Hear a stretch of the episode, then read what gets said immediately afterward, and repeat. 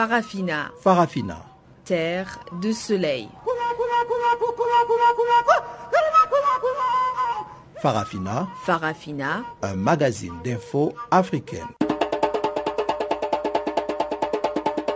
présentation Jacques Kouakou.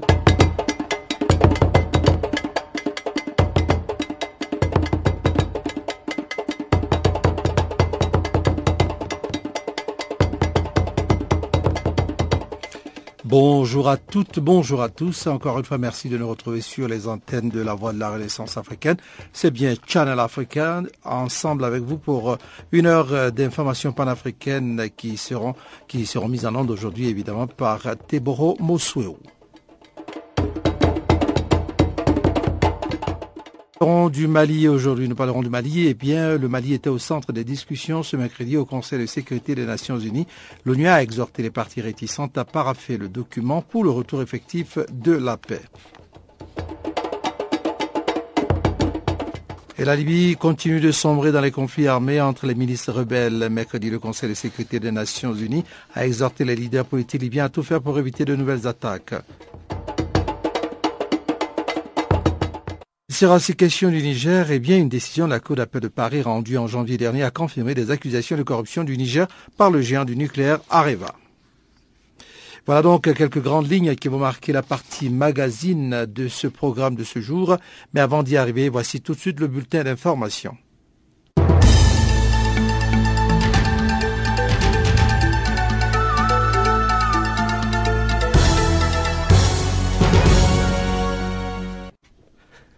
Nous commençons par le Libéria. Eh bien, le Libéria annonce ne plus avoir aucun malade d'Ebola dans ses centres de traitement. Le gouvernement du Libéria a annoncé jeudi ne plus avoir de malades d'Ebola sous traitement dans ses centres de soins, mais le pays n'est pas encore à l'abri d'une reprise de l'épidémie. La rémission est-elle proche au Libéria La dernière patiente suivie pour Ebola, Béatrice Yordolo, Doldo plutôt a quitté jeudi 5 mars le centre de traitement où elle était soignée dans la banlieue de Monrovia. Selon le vice-ministre libéré de la Santé, Tolbert Nientzea, présent sur place, elle était le dernier cas confirmé d'Ebola dans tout le pays. Dans son dernier bilan publié mercredi 4 mars, l'Organisation mondiale de la santé, l'OMS, avait déjà annoncé qu'aucun cas qu'aucun nouveau cas plutôt d'Ebola n'avait été enregistré dans le pays la semaine dernière, celle du 23 février au 1er mars, une première depuis le 26 mai 2014. Selon le dernier bilan de l'OMS, l'épidémie a déjà fait 9 807 morts sur 23 963 69 cas enregistrés dans 9 pays. Au Libéria, 4117 personnes ont décédé sur 9249 personnes contaminées. Lors du pic de l'épidémie dans ce pays, il y a 6 mois environ, 300 nouveaux cas étaient enregistrés par semaine. L'épidémie n'est cependant pas finie. Dans les deux autres pays les plus touchés, la Sierra Leone et la Guinée, 132 euh, nouveaux cas ont été confirmés la semaine dernière. Burkina Faso, le gouvernement autorise l'exhumation du corps supposé de Thomas Sankara.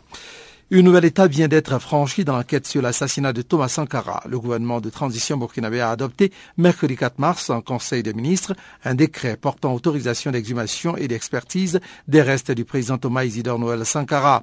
Le compte-rendu du Conseil précise que l'adoption de ce décret permet aux ayants droit de l'ancien chef de l'État d'ouvrir la tombe supposée, contenir son corps et de faire procéder à toute expertise nécessaire à l'identification.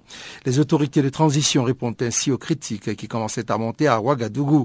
À peine arrivé au pouvoir, le président Michel Lacafando et le premier ministre Yacouba Isaac Zida avaient multiplié les déclarations sur la réouverture de l'explosif dossier Sankara, suscitant une forte attente de la famille au sein de la population. Mais en un peu plus de trois mois au pouvoir, le régime de transition a été rattrapé par d'autres priorités et la relance de cette affaire complexe reléguée au second plan. Lors d'une interview accordée à Jeune Afrique au début du mois de février, le président Michel Cafando s'était même montré plutôt agacé lorsqu'il a fallu répondre à la question. Ce sont des sujets dont je ne veux pas avoir à reparler encore et encore. En Côte d'Ivoire, on parle d'absence criante de preuves dans le procès de Simone Gbagbo, selon la défense, bien entendu. Dénonçant une absence criante de preuves, la défense a fustigé le parquet général mercredi lors de plaidoiries dans le procès de l'ancienne première dame ivoirienne, Simone Gbagbo, jugée avec 82 co-accusés pour leur rôle dans la crise post-électorale de 2010-2011. Mardi, le parquet avait requis une peine de 10 ans de prison contre Madame Gbagbo, 65 ans, pour trouble à l'ordre public et constitution de bande armée, une peine relativement mesurée pour celle qui est présentée comme une protagoniste majeure de violence ayant fait plus de 3000 morts. Une absence criante de preuves un défaut de démonstration morale. La demande de la partie civile est mal fondée, a vitupéré maître Guillaume Zébé, un des avocats de la défense devant le tribunal d'Abidjan. Nous attendons encore les preuves de l'accusation après deux mois d'instruction, a ironisé maître Toussaint Daco au lendemain du réquisitoire, lors duquel des peines allant de quelques mois à 20 ans de prison ont été requises contre les co-accusés de Madame Gbagbo. Le chef d'accusation d'atteinte à la sûreté de l'État a été retenu pour une dizaine d'accusés, dont le général Doboblé, ancien chef de la garde républicaine, contre lesquels les peines les plus lourdes ont été retenues. 82 personnes, presque toutes des soutiens de l'ex-président Laurent Gbagbo, sont jugées aux côtés de Simon Gbagbo depuis fin décembre afin de déterminer leur rôle dans la crise née du refus du président sortant Laurent Gbagbo de reconnaître la victoire de la Ouattara à la présidentielle de décembre 2010. Restons toujours en Côte d'Ivoire pour parler de mise en liberté pour près de 3000 prisonniers à ce jour, il faut dire que près de 3000 prisonniers bénéficiant de la grâce présidentielle ont été libérés, a déclaré le ministre de la Justice, des Droits de l'Homme et des Libertés publiques, Nienema Mamadou Koulibaly. Dans un entretien en marge du Conseil des ministres présidé par le chef de l'État Alassane Ouattara à San Pedro, la deuxième ville portuaire du pays. Selon lui, ce dossier a été traité avec beaucoup de minutie et d'indépendance. Cette mise en liberté de quelques 3000 détenus bénéficiant d'une grâce présidentielle collective et de réduction de peine annoncée début février a été retardée par une grève des gardes pénitentiaire.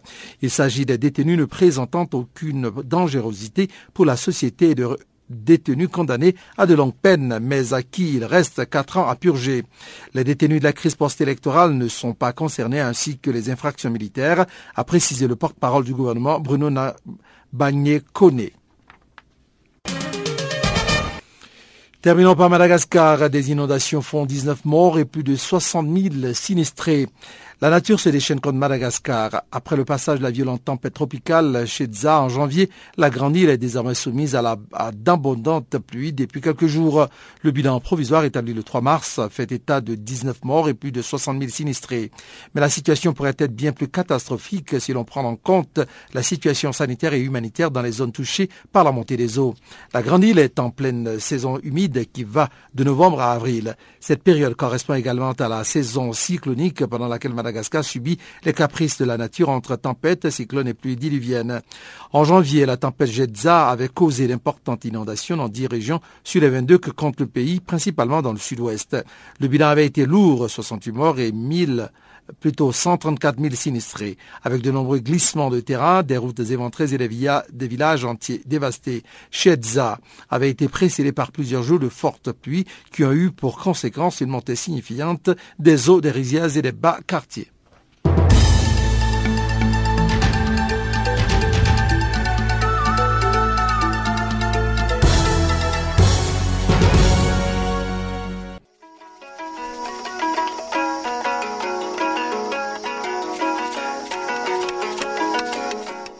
Bonjour, je m'appelle euh, Papa Wimba. Take a body hand. Show me the way I can go. Vous écoutez? Show me the way I can go. Take a body hand. Canal Africa.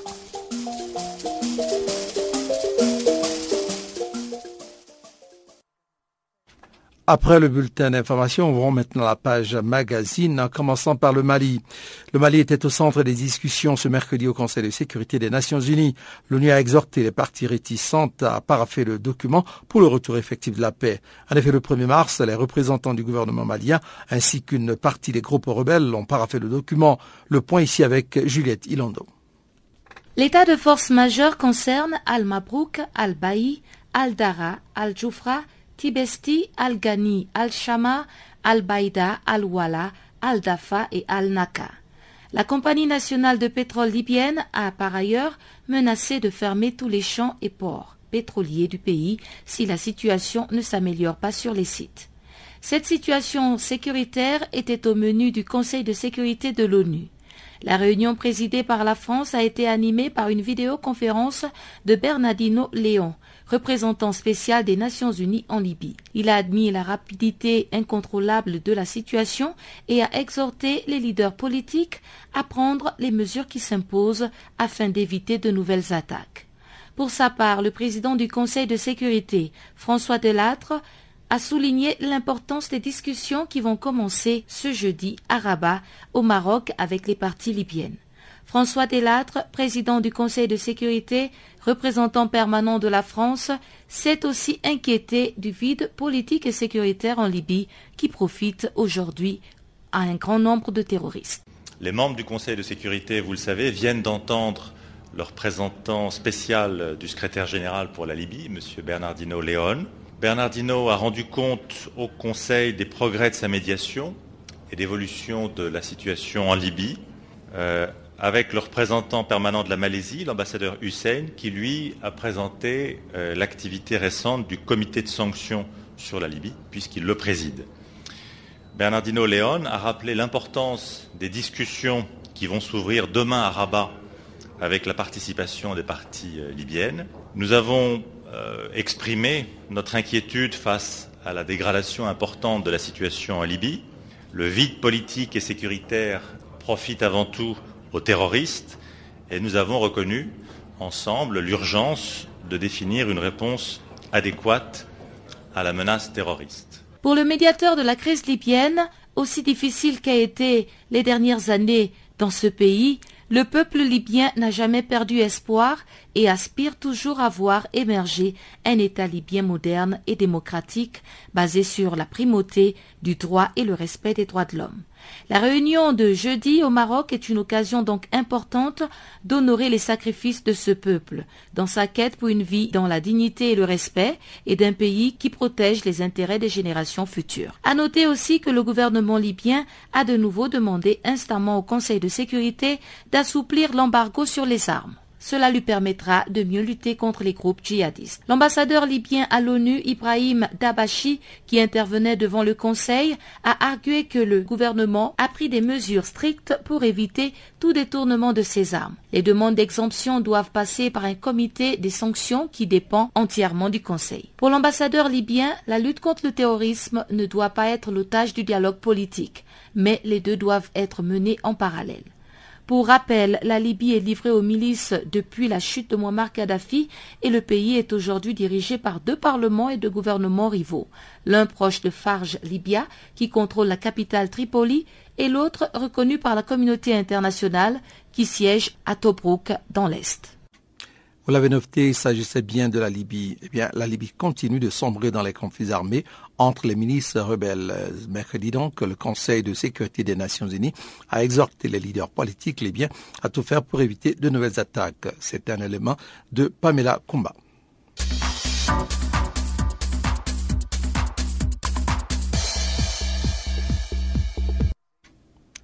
Parlons à présent du Mali. Le Mali était au centre des discussions ce mercredi au Conseil de sécurité des Nations Unies. Et voici des détails avec Juliette Ilondo. Le Conseil de sécurité a tenu ce mercredi à New York des consultations sur la situation au Mali.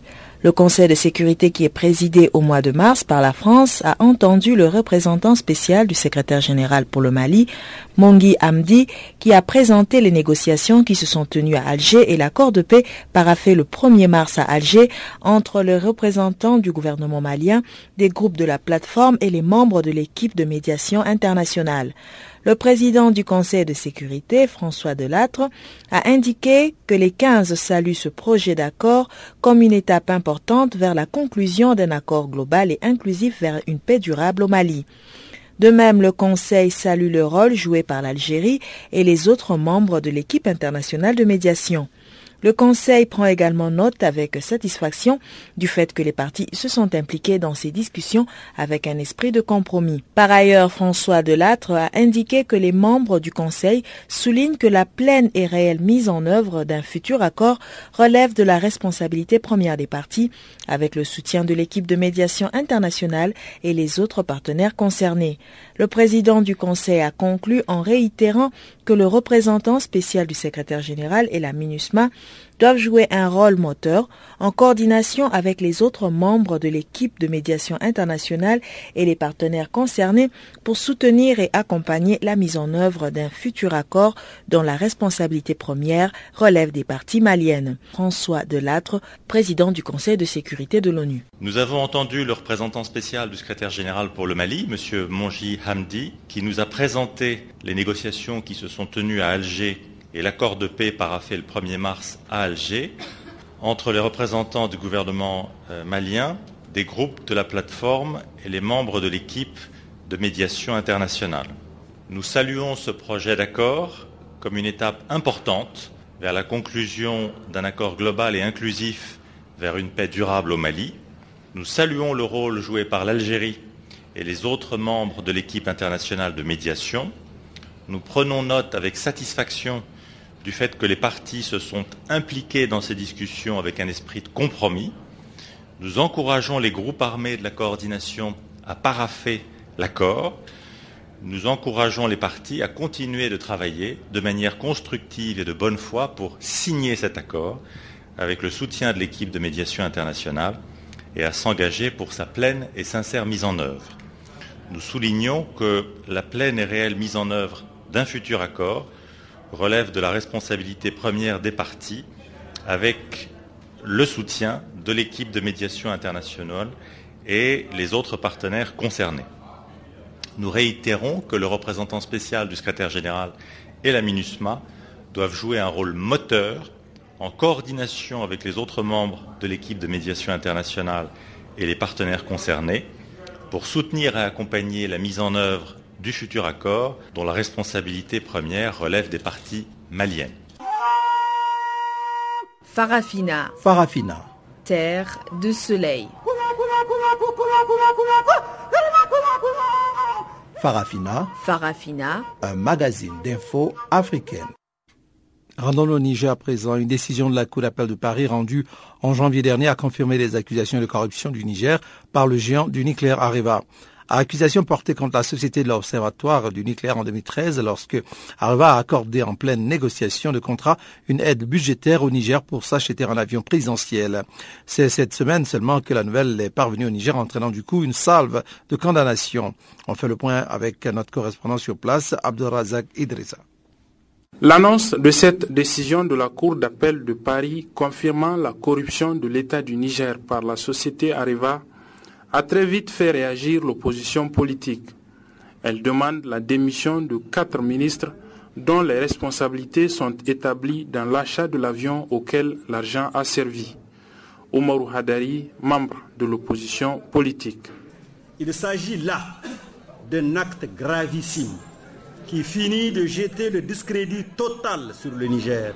Nous voilà malheureusement, du fait de l'entêtement et de la surdité du gouvernement, face aux interpellations de l'opposition politique, de la société civile et d'autres acteurs avisés que notre pays, le Niger, classé déjà dernier de la planète en termes d'IDH, se retrouve encore, de par la gestion de Youssouf Mahamadou, au rang des États corrompus et voyous. Face à la gravité de la situation, la RDR constate qu'il s'agit là d'une situation de grave compromission des intérêts nationaux en matière de gestion des ressources naturelles et du sous-sol. Elle exige en conséquence une enquête parlementaire sur le financement et les conditions d'acquisition de l'avion présidentiel, la démission immédiate de Hasmi Massaoud, actuel ministre de l'Intérieur et directeur de cabinet du président à l'époque des faits de Gilles Baye, ministre des Finances, de Karidio Mohamedou, ministre de la Défense nationale, et de Omar Hamidou Tchana, ministre chargé des mines. Les organisations de la société civile actives dans le domaine des industries extractives se disent également profondément consternées après une telle annonce. Ali Idrissa, coordonnateur du ROTAB, le réseau des organisations pour l'analyse et la transparence budgétaire ça ne peut que nous conforter dans notre position à dire que depuis toujours, Areva cherche à avoir des facilités au Niger, donc cherche à corrompre d'une manière ou d'une autre les autorités nigériennes pour pouvoir faire même basse sur nos ressources du sous-sol. Euh, mais c'est quand même une grande consternation de pouvoir constater que des autorités démocratiquement élues peuvent tomber dans cette situation de corrompu. Nous pensions bien que là, le gouvernement nigérien doit pouvoir sortir et s'expliquer sur cette question. C'est extrêmement grave de comprendre et d'entendre de par le monde entier que notre gouvernement a été faible, a été faible vis-à-vis de Areva. Et la suite, vous l'avez vu, Areva a pu avoir tout ce qu'ils veulent au Niger. Ils ont décroché le renouvellement de Cominac et de Somaïr, qui jusqu'aujourd'hui, ils refusent de signer pendant que ça a été annoncé en grande pompe en octobre que ça a été signé. Et ça, je vous le dis, Areva aujourd'hui refuse de signer ces conventions. Et ils ont pu aussi mettre en stand-by leurs réserves, c'est-à-dire Imouraren, et mettre sur le carreau 1500 Nigériens emplois. Le gouvernement nigérien n'a encore pas réagi après l'annonce de cette décision. Abdullah Razak Idrissa à Niamey pour Canal Africa. Africa, oh, yeah. Africa, oh, Africa, Africa, Africa, Africa. Eh. Je m'appelle Salif Keita. Vous écoutez Channel Africa, la voix de la renaissance africaine. C'est donc sur la voix de Salif Keita que nous passons à la transition vers le bulletin économique que vous présente Juliette Ilondo.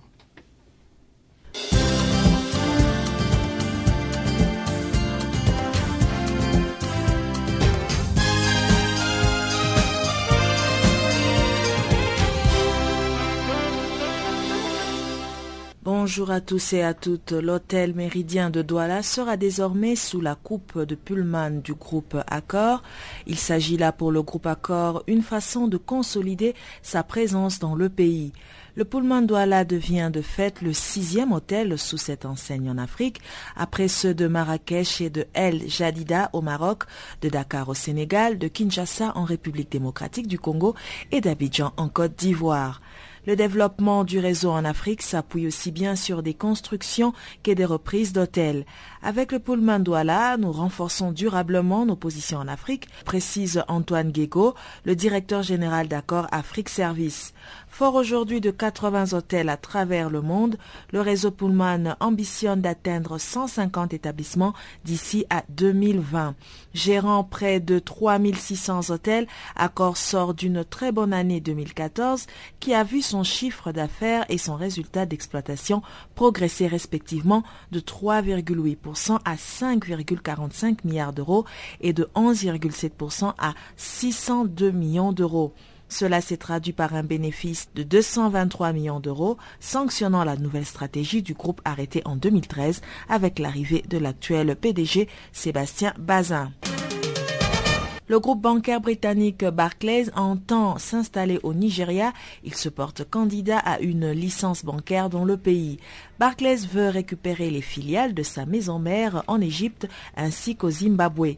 La structure, il convient de le dire, rassemble la plupart des actifs africains du géant britannique Barclays. Elle a enregistré une hausse de près de 6% de ses revenus à 63,12 milliards de rand. Son bénéfice annuel, hors éléments exceptionnels, est en progression de 10% à 13 milliards de rand. Dans son principal marché, l'Afrique du Sud, cette hausse est de 9 à 11,1 milliards de rands. Sur le reste du continent, elle est de 14% à environ 2 milliards de rands. Plus de 4000 hectares de brousse détruits, 13 maisons et le 5 étoiles Tinsualo Atlantic Lodge, tel le bilan matériel du feu de brousse qui ravage la ville du Cap depuis 4 jours et nous sommes là en Afrique du Sud. Le feu court sur l'épine dorsale montagneuse de la péninsule qui s'étend de la ville du Cap jusqu'au célèbre Cap de Bonne-Espérance. L'incendie a contraint les autorités à évacuer plusieurs centaines d'habitants des villages côtiers dans la nuit du 3 au 4 4 mars. Les écoles ont été fermées et des embouteillages ont paralysé les routes qui permettent encore de gagner la ville du Cap. Des dizaines de personnes ont été prises en charge par les secours après avoir inhalé de la fumée. D'importants effectifs de pompiers au sol, appuyés par des hélicoptères bombardiers d'eau, luttent toujours contre les flammes attisées par des vents violents depuis le début de la semaine. Les pompiers espèrent que la météo viendra à leur secours et qu'un rafraîchissement de l'atmosphère ce mercredi changera les conditions. La veille, les températures ont dépassé 40 degrés Celsius sur la péninsule, un record absolu depuis un siècle pour un 3 mars. Le Mali va pouvoir acheter de l'électricité à la Mauritanie. L'accord a été signé le mardi 3 mars à Nouakchott par des ministres mauritaniens et maliens de l'énergie, Ahmed Salem, Ould El Béchir et Mamadou Frankali Keïta, selon une déclaration conjointe transmise à l'agence de presse. Cet accord va renforcer l'intégration entre les deux pays en matière d'énergie que la Mauritanie s'apprête à produire à partir du gaz de son champ de Banda situé en offshore et pour lequel les partenaires financiers viennent de confirmer leur engagement, a déclaré un conseiller du ministre mauritanien Abdahali Ould. Le gisement de gaz de Banda est situé au large de Nouakchott. La Mauritanie avait conclu en 2013 un accord similaire avec le Sénégal. Elle va construire une centrale à gaz à Nouakchott sur le littoral qui permettra de produire dès fin 2015 180 MW et à terme près de 320 MW dont une partie, le surplus, sera commercialisé vers les deux pays voisins le Mali et le Sénégal, a indiqué M. Ould Erem Tala. Et pour terminer, les pays maghrébins entendent renforcer le commerce interne. L'Union du Maghreb arabe est toujours engagée dans le processus de libre-échange arrêté à Tripoli en 2010, a déclaré son secrétaire général Habib Ben Aya à Rabat le 3 mars lors de l'ouverture du 30e comité intergouvernemental d'experts du Bureau nord-africain de la Commission économique des Nations unies pour l'Afrique. À en croire le responsable tunisien, un accord définitif pourrait intervenir rapidement. Il ne reste plus que la liste négative des produits non exonérés de droits de douane à déterminer. Nous espérons y parvenir d'ici au 30 juin, a-t-il poursuivi. La création de la Banque commune entre dans sa dernière ligne droite. Les actionnaires publics ont fixé l'échéance à octobre prochain, a affirmé Habib Ben Aya.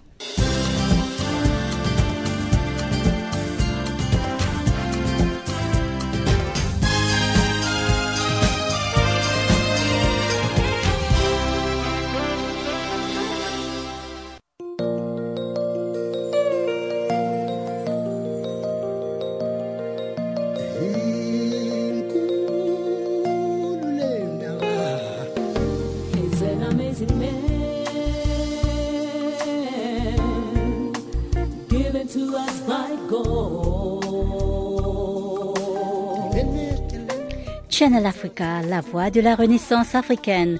Écrivez-nous sur notre page Facebook Channel Africa. Faites-nous des tweets French Farafina ou bien Channel Africa 1.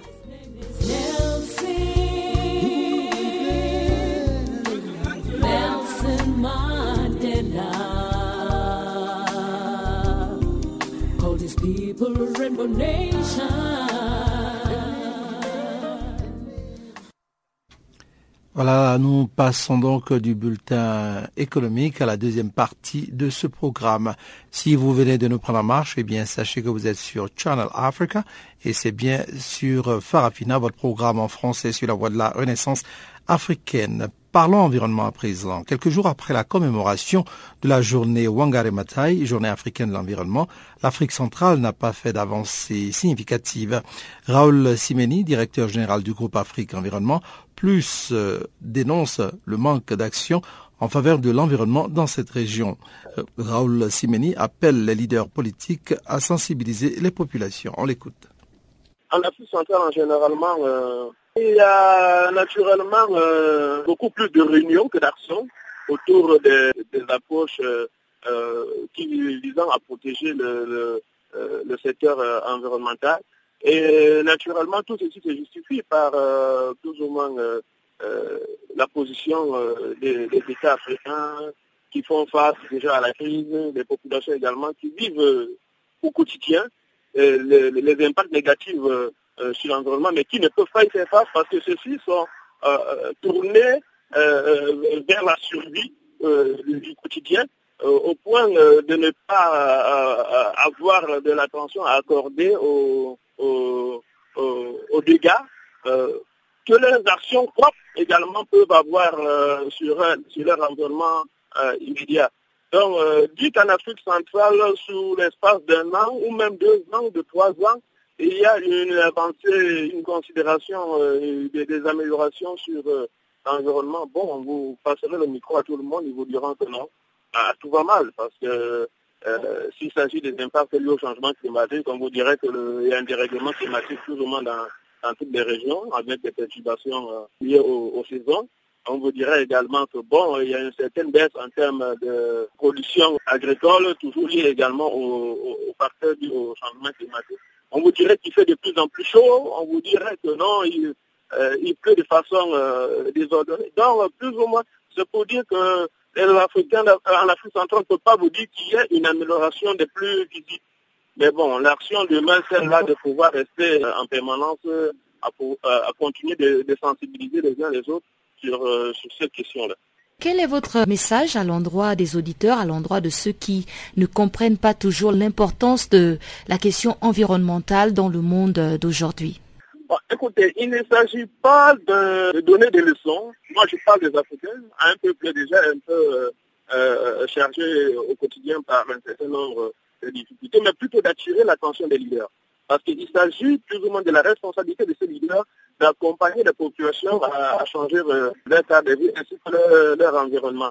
Donc il serait difficile de nos jours de dire que nous apportons des conseils ou nous apportons euh, forcément euh, une leçon de morale qui puisse être entendue dans la mesure où nous-mêmes nous vivons au quotidien les, difficultés d'accès à la collecte et à la recherche d'informations, nous vivons au quotidien les difficultés d'action à la sensibilisation. Mais nous observons tout de même une implication euh, des décideurs politiques, euh, ça demeure de la politique, puisque euh, au, regard de tout cela, tout, se limite au discours et rien n'est pris pour accompagner les, populations naturellement à faire face aux enjeux liées au secteur environnemental en, Afrique centrale.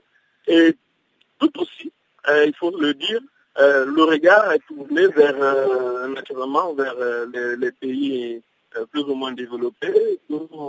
il est plus facile en Afrique de se dire, ah ben nous, nous subissons tout cela, ce sont les, fruits de la colonisation, c'est les fruits de l'industrialisation, c'est les fruits de... Donc, plus ou moins, nous sommes euh, de, partie pauvre de, cette action. Et les négociations se poursuivent sur la scène internationale. On croise les doigts tout en disant que puisque l'avenir euh, est devant nous, il y aura forcément euh, des jours meilleurs pour, pour toutes ces questions-là. Farafina. Farafina. Terre de soleil. Farafina. Farafina. Un magazine d'infos africaine. Près de la moitié de la population au Soudan du Sud connaît une insécurité alimentaire sans précédent. C'est ce qu'a déclaré Serge Tissot, représentant de la FAO par intérim au Soudan du Sud. Les organisations humanitaires tentent tant bien que mal à soulager cette population, une situation jugée difficile dans la mesure où les belligérants ne sont pas encore parvenus à un accord. Au niveau de l'insécurité alimentaire, ça concerne 6 400 000 personnes donc ça représente la moitié de la population du Soudan du Sud. Ceci se retrouve notamment dû au fait que les populations déplacées sont accueillies dans des villages et ces villages doivent nourrir plus de populations. Maintenant, au niveau de la crise aiguë que l'on traverse pour le moment, elle devient de plus en plus visible. Si on prend par exemple un État comme Unité, où on a enregistré plus de 20 000 nouveaux arrivants dans les de déplacés au cours des derniers mois uniquement à cause de problèmes de sécurité alimentaire. Donc les gens ont réellement faim dans ces zones et on ne parvient pas toujours à répondre aux besoins À cause de problèmes de sécurité, les distributions de nourriture n'ont pas nécessairement lieu partout ou à travers le pays parce que les conflits armés restent euh, très importants et les humanitaires n'ont pas nécessairement accès à tous les recoins du pays. La ration alimentaire est essentiellement basée sur des céréales avec un complément euh, que ce soit du lait, du poisson ou quelques légumes. Comment les agriculteurs affrontent-ils la situation dans les régions les plus touchées? L'ensemble de l'agriculture a été perturbé par le conflit. Il faut savoir aussi que le Sud-Soudan est essentiellement un pays d'élevage.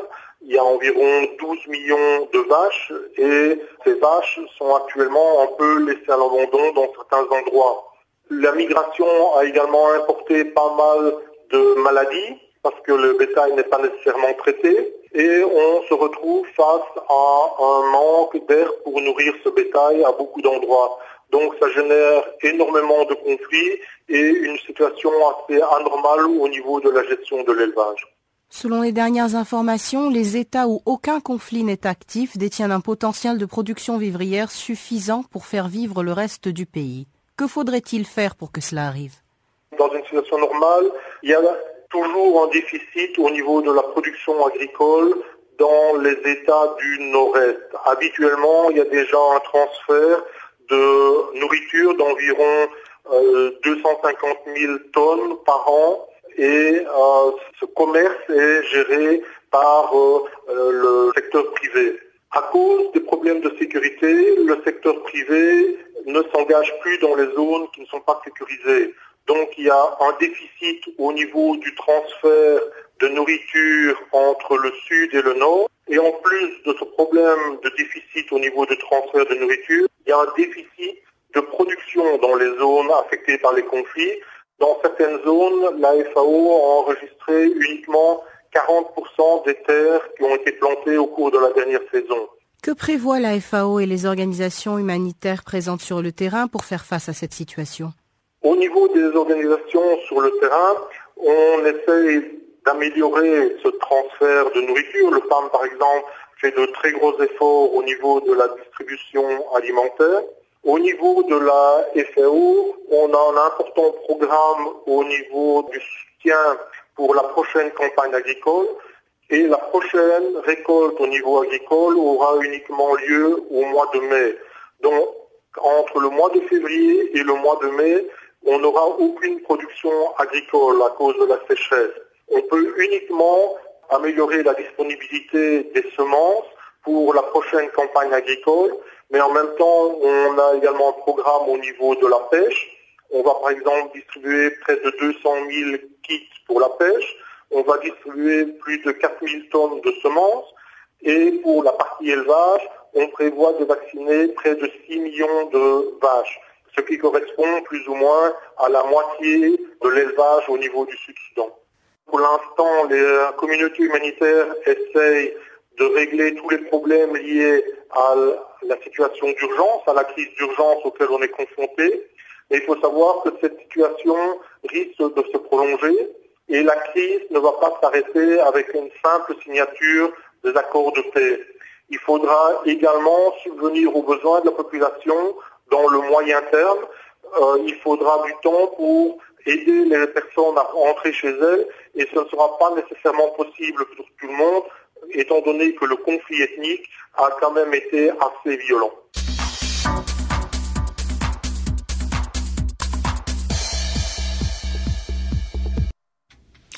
Parlons toujours d'alimentation, mais cette fois-ci avec la FAO. Les communautés vulnérables à travers l'Afrique doivent être soutenues par un nouveau programme sur la gouvernance des terres visant à promouvoir le développement durable et la protection des droits fonciers légitimes. Ce sont les propos de Ruiza Boroto, expert de la sécurité alimentaire à la FAO. Il nous en dit plus dans cet entretien réalisé par nos confrères de la FAO. C'est un programme en fait qui vise d'abord à promouvoir la bonne gouvernance foncière et la promotion des directives volontaires qui ont été acceptées en mai 2012 pour en fait une bonne gouvernance foncière qui couvre non seulement la terre mais aussi la pêche et les forêts. Tout ça dans un contexte de sécurité alimentaire nationale. En parallèle avec ces directives volontaires, il y a l'initiative de la politique des terres de l'Union africaine qui a développé aussi un cadre et des directives pour justement accompagner les politiques des terres en Afrique. Ce programme couvre dix pays, l'Angola, le Burundi, la Côte d'Ivoire, l'Éthiopie, le Kenya, le Malawi, le Niger, la Somalie, le Sud-Soudan et le Swaziland. On pourrait dire que cette réunion est une opportunité en fait de capitaliser sur cette rencontre de tous les dix pays pour non seulement renforcer leurs capacités, pour que quand ils rentrent dans leurs pays respectifs, ils sont suffisamment équipés pour mettre en œuvre ces programmes, mais aussi pour qu'ils soient tous mis à jour, qu'ils se connaissent et quand ils rentrent, qu'ils soient conscients des conditions spécifiques de leur pays pour appliquer ces directives volontaires pour appliquer cette politique des Mhm. Alors vous avez parlé de dix pays qui bénéficieront du programme. Vous avez mentionné l'Angola, le Burundi, euh, mais il y a également le Kenya, le Malawi. Euh, comment est-ce que ces pays euh, ont été choisis? S'il n'y avait pas de contraintes de moyens, on commencerait avec tous les pays de l'Afrique parce que ces problèmes fonciers sont spécifiques à tous ces pays. Mais en arriver à prendre 10 en une fois, comme l'on dit, tous les grands voyages commencent par un pas. Un pas qui couvre 10 pays en une fois, à mon avis, c'est un grand pas. Alors, si vous analysez ces pays, ils sont divers euh, pour différentes raisons, non seulement du point de vue géographique, mais aussi, comme je l'ai signalé dans le cas du Niger, qui est un pays plus ou moins euh, aride ou semi-aride, des, des pays qui sont plus humides comme l'Angola. Il y a des pays qui couvrent euh, la région de la, la, corne de l'Afrique, euh, notamment l'Éthiopie. Il y a l'Afrique centrale qui s'est représentée notamment par le Burundi. Il y a l'Écran du Sud-Soudan qui est un pays transitoire. Il y a des pays de l'Afrique australe, dont la Zambie, euh, dont le Swaziland plutôt, et les Malawi. Donc ça nous permet de prendre un éventail suffisamment représentatif pour que quand d'autres ressources seront mobilisées, que nous puissions en fait prendre les leçons que nous aurons apprises de ces dix pays pour les appliquer de façon plus facile dans tous les autres pays et maximiser nos chances de succès pour en fait maximiser les retours sur l'investissement que nos partenaires au développement, dans ce cas précis l'Union européenne et la coopération suisse, euh, ont consenti, que leur investissement puisse être fructueux et attirer en fait d'autres investissements pour que nous puissions couvrir toute l'Afrique dans le long terme. Mhm. Alors, plongeons au cœur du sujet. Euh, quels sont euh, les plus grands défis de la gouvernance foncière et qui sont les personnes donc euh, les plus affectées? Voilà. D'abord, les personnes les plus affectées, ce sont les pauvres paysans qui sont souvent laissés à eux-mêmes, qui ne sont pas très conscients des enjeux auxquels ils font face. Ils font face souvent à des conflits d'héritage entre des successions d'héritage en famille. Euh, de nos jours, il y a beaucoup d'investisseurs étrangers qui viennent aussi en Afrique pour euh, acquérir des grands terrains, des, grandes vraiment des grandes propriétés foncières. Et souvent, si les populations locales ne sont pas impliquées, si elles ne sont pas informées, elles se retrouvent perdantes. Le but de cet exercice, c'est que quelle que soit la transaction qui a lieu, quel que soit celui qui, a son origine, que ce soit un étranger ou le gouvernement ou un, privé local, que les pauvres personnes, les marginalisées, se retrouvent mieux après une transaction par rapport à la période d'avant la transaction. Alors, quels sont les défis auxquels euh, se bute la gouvernance foncière en Afrique, ils sont nombreux. Il y a d'abord la réconciliation entre les lois modernes et les et les coutumes. Il y a des conflits souvent entre plusieurs personnes qui réclament être propriétaires de la terre. Il y a des conflits d'héritage, comme je l'ai cité.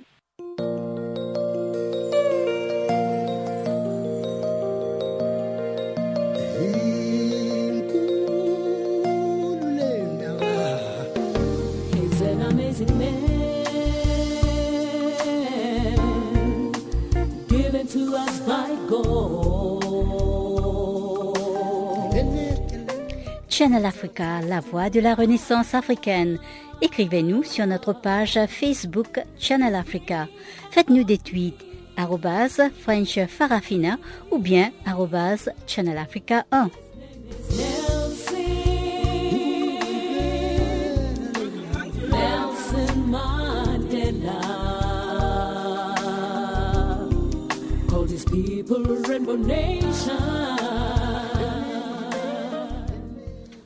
Le temps est arrivé maintenant pour savoir ce qui fait l'actualité dans le monde des sports. Voici le bulletin des sports présenté encore une fois par Juliette Ilondo.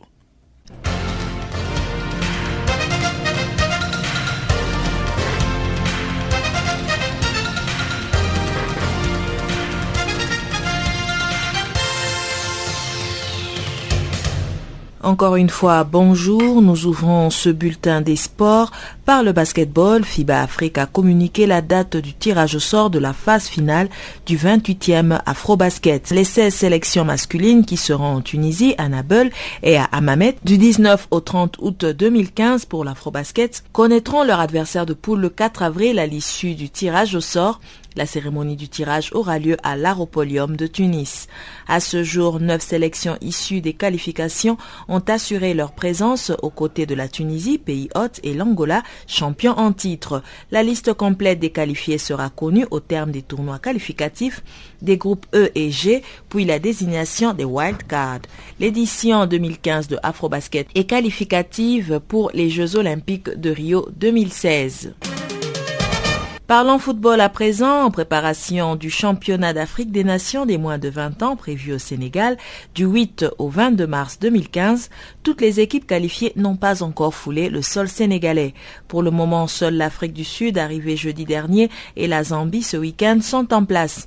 Ces deux équipes qui complètent la poule B avec le Ghana et le Mali ont tout de suite rejoint leur base à la station balnéaire de Sali Portudal à 70 km de Dakar.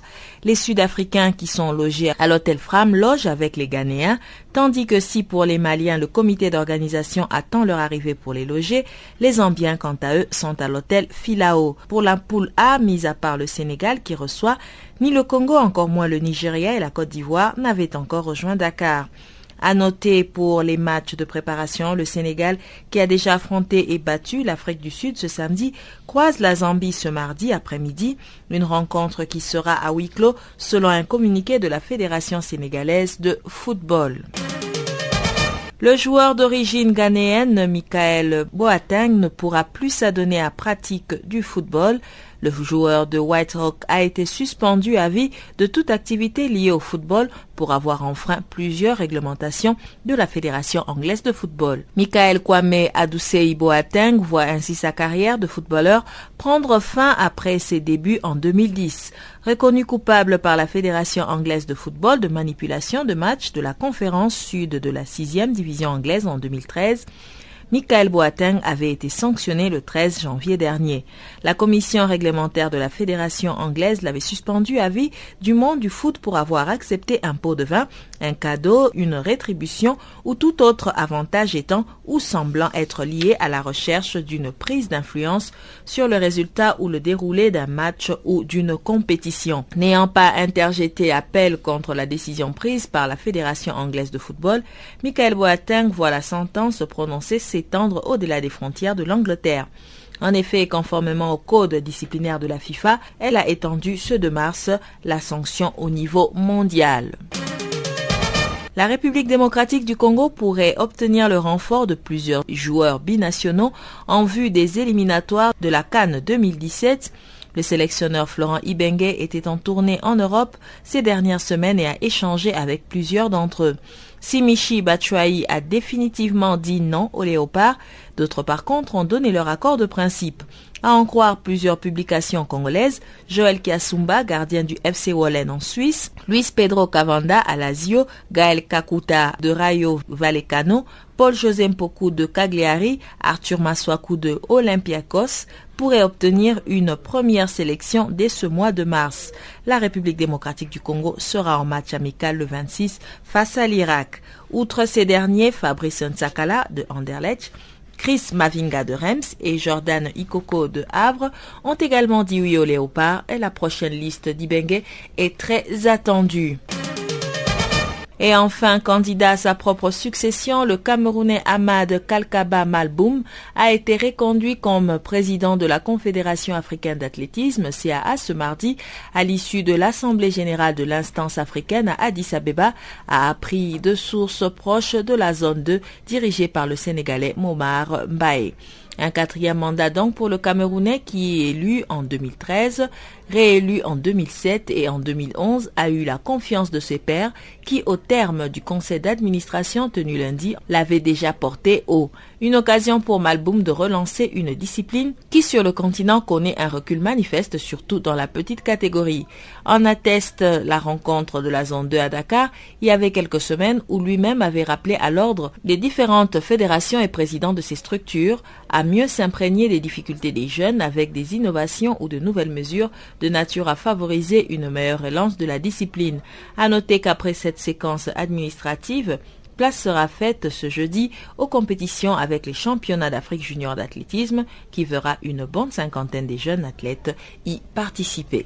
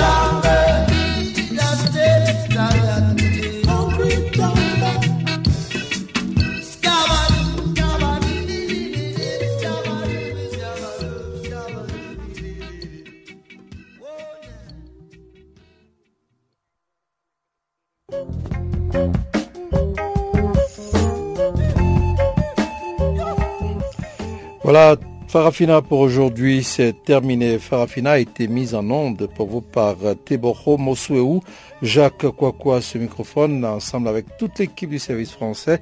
Eh bien, Juliette Ilando, Pamela Kumba et nos correspondants, nous vous disons merci. On se retrouve demain à la même heure, euh, ici encore une fois, sur la même fréquence. Au revoir.